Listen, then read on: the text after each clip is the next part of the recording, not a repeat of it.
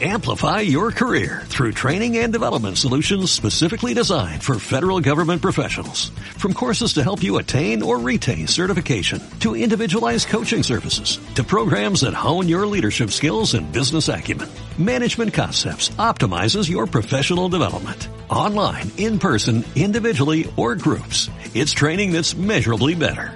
Learn more at managementconcepts.com. That's managementconcepts.com. Somos 16 novenos, la frecuencia del cine de Radio Enlace. ¿Cuántas veces has estado ya aquí, Héctor? Siete. ¿Qué te dije la última vez? Muchas cosas. La última cosa que te dije. Que no me pasabas ni una más. ¿Y la penúltima vez que te vi? No me pasabas ni una más. ¿Y qué conclusión sacas de todo esto? Que mientes. ¿Qué hay que hacer? Cuidarlos, enseñarles trucos, convivir, compartir. ¿Para qué hay que aprender a cuidar a un perro? Para que aprendas a cuidar de ti mismo. Hola. Puto perro. Es mi perro y me lo han quitado. Que no, Héctor, que no es tuyo. Sí, es mío y voy a recuperarlo. ¿Tú te crees que si yo no tuviese corazón te estaría haciendo todo esto? A lo mejor lo estás intentando recuperar. Héctor tiene 17 años y por una mala decisión acaba en un centro de menores. Sus problemas para relacionarse amainan un poco cuando en el propio centro comienza a participar en una terapia para perros. Su vínculo especial con una perra le llevará a emprender un viaje que le cambiará la vida. Para contarnos más sobre esta enternecedora historia, que se puede disfrutar ya en Netflix, está con nosotros su director y autor, el por todos conocido Daniel Sánchez Arevalo. Buenas tardes, un honor contar contigo. Hola, buenas. buenas Encantado tardes. de estar con vosotros. Eh, Daniel, en tus películas el conflicto muchas veces tiene que ver eh, con estas relaciones familiares o fraternales, ¿no? De los personajes. ¿Son años quizá de aprendizaje con tus círculos cercanos? Eh, no, yo por, por suerte tengo una familia que nos llevamos muy bien, Ah, bueno. estamos muy bien no- nos queremos mucho, pero es verdad que yo siempre, yo solo me siento como legitimado a hablar de las cosas que me son cercanas, que, que me rodean, que veo, que, que, que, que siento, y siempre lo que más desde que empecé a contar historias también había algo de, que lo que tiene que ver con nuestro universo, donde, donde ese perímetro que hay alrededor de cada ser humano, en el, en- dentro del cual todo te afecta muchísimo más, ¿no? Todo, todo lo vives de una manera más intensa, todo te afecta más, todo te, hace más ilusión. Y, el epicentro de eso es, la familia. Entonces siempre hay una, en mí una necesidad de ahondar y de hurgar y plantear casi siempre unidades familiares muy desestructuradas, con los roles muy cambiados, eh, y, y poco a poco intentar ir encontrando la manera de, eh, yo que sé, pon- tender puentes, eh, rearmar, reconfigurar. En la película hay un momento donde vemos que el personaje de Héctor que está reconstruyendo un código penal que le han destrozado los Sí. sus compañeros, pues es un poco lo que intento hacer yo, ¿no? coger el celo y, y- y volver a pegar todos los trocitos de, de vida de los personajes. Ese Héctor, ¿no? Interpretado por Biel Montoro. Siempre, a Biel Montoro siempre le hemos visto en, en papeles más cómicos, pero este personaje tiene, tiene muchos prismas, ¿no? Porque vemos comedia, pero también vemos drama en una mezcla muy interesante. ¿Por qué pensaste en él para, para que fuese el adecuado, ¿no? ¿Cómo has trabajado con él en este personaje? Pues mira, bueno, bien, mm, yo no le conocía previamente y fue por proceso de casting. La verdad es que me, para mí ha sido muy importante tanto co- trabajar con Biel como con Nacho Sánchez, su hermano, que son los dos protagonistas. Eh, yo quería volver a trabajar también con actores que, pues, eh, de hecho, ellos son su primera película. Eh, Nacho nunca había hecho cine y Biel había hecho pe- personajes muy, muy pequeñitos. Y para mí era importante dar, bueno, este recuperar sensaciones muy parecidas a las que había tenido en, en Azul Oscuro Casi Negro, ¿no? Cuando le das un vehículo a Antonio en la Torre, a Raúl Arevalo y a King Sí. Gutiérrez para que exploten su, su talento y, y lo muestren al mundo, ¿no? Y estos dos chavales, eh, Nacho y Biel, que ahora mismo pues para la gente son desconocidos, estoy seguro que dentro de unos años van a ser actores muy importantes de, de nuestro panorama. ¿no? Y en el caso del personaje de Héctor, el trabajo con Biel, fue muy interesante porque yo hice mucho, mucho trabajo previo, porque yo quería hablar de estos chavales que tú les ves y notas que les pasa algo, pero no sabes, pero que, es- pues, que, los- que la gente los califica de raros o de frikis, que sufren cierta exclusión social, que se encierran en sí mismos y que nadie se preocupa por intentar diagnosticarles y por darse cuenta que a lo mejor necesitan cierto apoyo terapéutico o psicológico ¿no? para, para poder eh, estar más integrados en la sociedad. Entonces yo hice muchísima investigación con, con psicólogos, con educadores sobre del TEA, ¿no? el, el trastorno del espectro autista, Asperger, Y el propio Biel también hizo mucho trabajo de campo, se fue de campamento con, con grupos de chavales, pero luego para, para entender que cada chaval es un mundo, y pero para hacer algo que estuviera muy pegado a, la realidad, que tuviera mucha verdad, ¿no? Que, no, que no fuera algo que hubiéramos visto en una película o leído, no, no, que fuera algo que, que, que, existe, que está en la vida. Y luego, para no mencionarlo, ¿no? O sea, porque, porque yo, quería poner el acento en, la cantidad de chavales que no tienen ese tipo de, apoyo psicológico. ¿no? Sí, sí, además, bueno, es, muy interesante esto que comentas de, de la verdad, ¿no? Porque a veces eh, esa verdad y las historias contadas desde esa verdad, aunque estés contando una historia de ficción, eh, prevalecen mucho más, ¿no? Que, las historias más documentales. Eh, efectivamente, por eso también tus personajes son fundamentales en la historia. Yo me pregunto, cuando estás pensando en, en nuevas historias, ¿observas a la gente? Que esto es algo muy típico.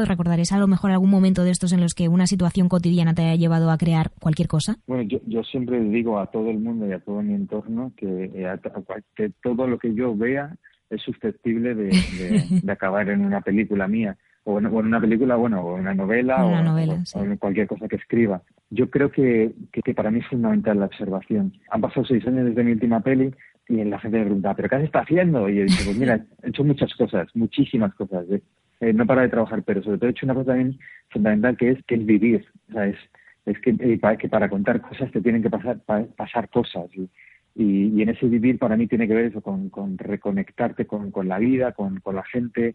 Para mí es el estar en contacto con, con la calle, con el observar. O sea, como yo siempre también hay un momento en el que uno, un cineasta, si empieza a ser reconocido, tienes el peligro de que en vez de observar, te sientes observado, entonces ya no puedes observar. Quiere decir que, que en ese, o sea, en ese observar y en ese poder colarte en la vida de la gente y sin que se dé cuenta, y yo soy muy preguntón y muy observador, y creo que hay, hay mucho caldo de cultivo de lo que luego acaba, acaba ocurriendo y, y, viéndose reflejado en, en mis pelis. Para mí es fundamental, ¿no? En ese momento, el estar muy conectado con la vida. Porque a mí no me gusta ser tampoco un director referencial, es decir, que es verdad que el cine es el arte eh, que más nos ha influido a todos y, y el que todos estamos tirando, porque hemos visto muchas, muchas pelis, pero yo prefiero que lo que exprime, las referencias que primen en mis películas tengan que ver más con, con la vida, con la experiencia, con la calle, con lo que veo, con, no, no con algo que haya visto en una película o leído en un libro.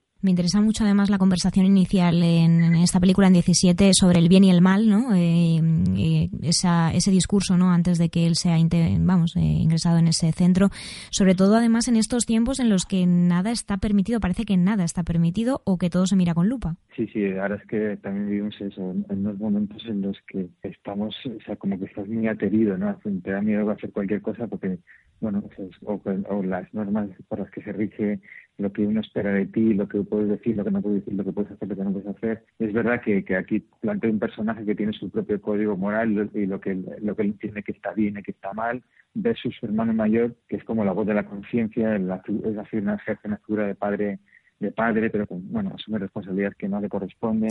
Y bueno, y como eso, eh, pues luego te das cuenta que, que el que va de que lo sabe todo por la vida en realidad no tiene ni idea y que el otro, bueno, pues, o sea, como que de repente pues sabe más, o sea, como que está más también, o sea, como que hay esa cosa de, de contrapeso, ¿no? De, de uno se compensa al otro y las tornas se van cambiando poco a poco durante, la película. Daniel, para alguien que, que, acumula bueno esa ristra ¿no? de estrenos y además películas clásicas también por todas conocidas, eh, ¿cómo es trabajar con una plataforma como Netflix? ¿En, qué cambian esos procesos como director? Fíjate, ha sido una experiencia muy, muy, muy satisfactoria. Por, primero, por dos cosas fundamentales. Uno, el, a nivel creativo, de darme libertad absoluta, de que no haya habido ningún tipo de injerencia, de, que desde el principio me dijeron, me gusta mucho tu manera de contar historias y de ver el mundo y lo único que queremos es preservar tu mirada. Y así fue. Hasta el punto, por ejemplo, que también me dejaron hacer un casting de caras desconocidas porque yo tenía mucho miedo que pudieran pedirme bueno, pues hay alguien que pudiera vender la película y no, no, en absoluto, en ningún momento. Y luego también a, a nivel financiero, económico, o sea que que entendieron que una película pequeña de espíritu como es esta no es necesariamente barata. Que rodar ocho semanas en Cantabria, en exteriores, con un equipo de 60 personas, pues que cuesta un dinero. Nunca, nunca lo cuestionaron tampoco eso. Y luego yo creo que la llegada también de las plataformas para, para todos los que somos guionistas, para todos los que somos creadores, eh, es una bendición no solo por la cantidad de trabajo que hay, eh, sino porque porque yo he notado que ha habido un, cambio de, que el foco se ha centrado más en en nosotros, en los creadores, en los que tienen historias. Y nos han dado el poder. O sea, yo he, notado como que, es algo que, siempre hemos oído que ocurre en Hollywood, ¿no? El poder que tienen pues los organes, los, creadores, el, espacio que les dan, eh, incluso los contratos que les firman, ¿no? Y de repente he visto que eso está empezando a ocurrir aquí. Ellos han venido a mí y ya a colegas míos también cineastas o, bueno, o que trabajan en, en, televisión como y a, captar a captar talento a captar talento ¿no?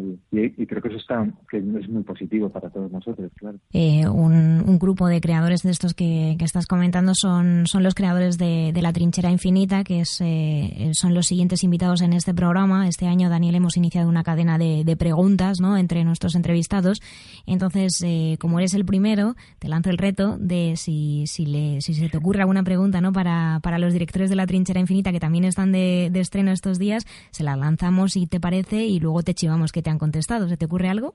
Hombre, vamos, o lo primero, dar, decirles que les admiro profundamente, me parecen maravillosos los tres.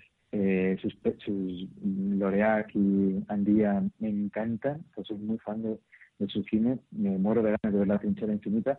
y sí, sí, mi pregunta tiene que ver con cómo dirigen. que me gustaría saber cómo se organizan, que cómo, cómo se, si, es una labor conjunta de todos opinando sobre todo o, o se divide en tareas, pues a lo mejor tú diriges a actores, yo dirijo, yo tomo decisiones más de, de, la cámara, de la realización. Sí. O sea, me encantaría saber cuál es el proceso creativo en todo lo que tiene con, con, la película, si se sientan todos juntos a, a, bueno, hacer un, un storyboard, cómo, cómo, cómo se organizan, cómo lo hacen eh, sobre todo, y, que si algún momento eh, en vez de tres quieren cuatro, que, que yo me apunto, que me llame, que yo me encantaría codirigir con ellos.